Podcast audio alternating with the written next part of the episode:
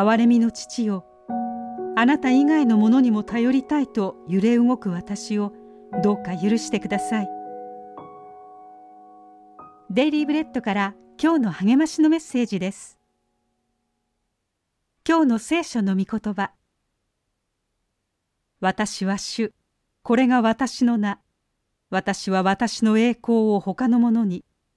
私の栄誉を刻んだ像どもに与えはしない。イザヤ書42章8節。軍歌の下でカチッと不吉な音がしました。トムはやられたと思いつつも本能的に全力で飛び上がって逃げました。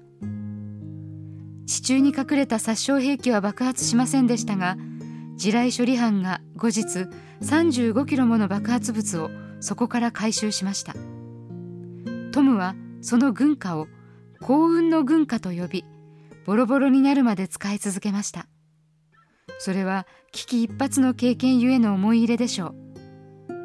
一方ラッキーアイテムや開運グッズに神の祝福が宿ると見るなら危険です。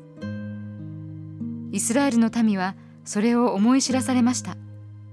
彼らはペリシテ人に敗北すると主の契約の箱を戦場に持ち出そうと考えました。それは妙案に思えました。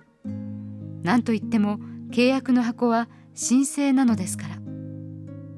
しかしそれは悪い了見です。契約の箱それ自体は箱に過ぎず何をすることもできません。イスラエル人は唯一誠の神の御臨在ではなく単なるものを信じたばかりにより惨めな敗北を喫し契約の箱を敵に奪われたのです。神に祈ったり感謝したりする思い出の品は無害です。しかしそこに祝福が宿るわけではありません。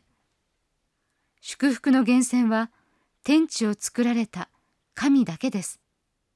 今日の目想のヒント。あなたが唯一の神を信じている証拠をどうやって示しますか？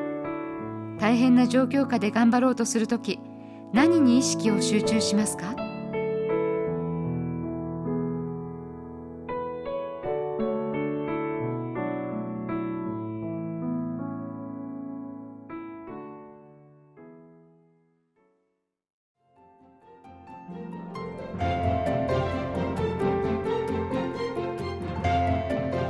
今日のお話いかがでしたか？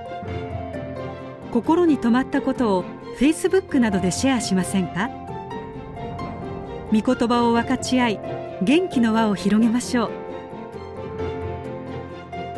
太平洋放送協会の協力でデイリーブレッドがお送りしました。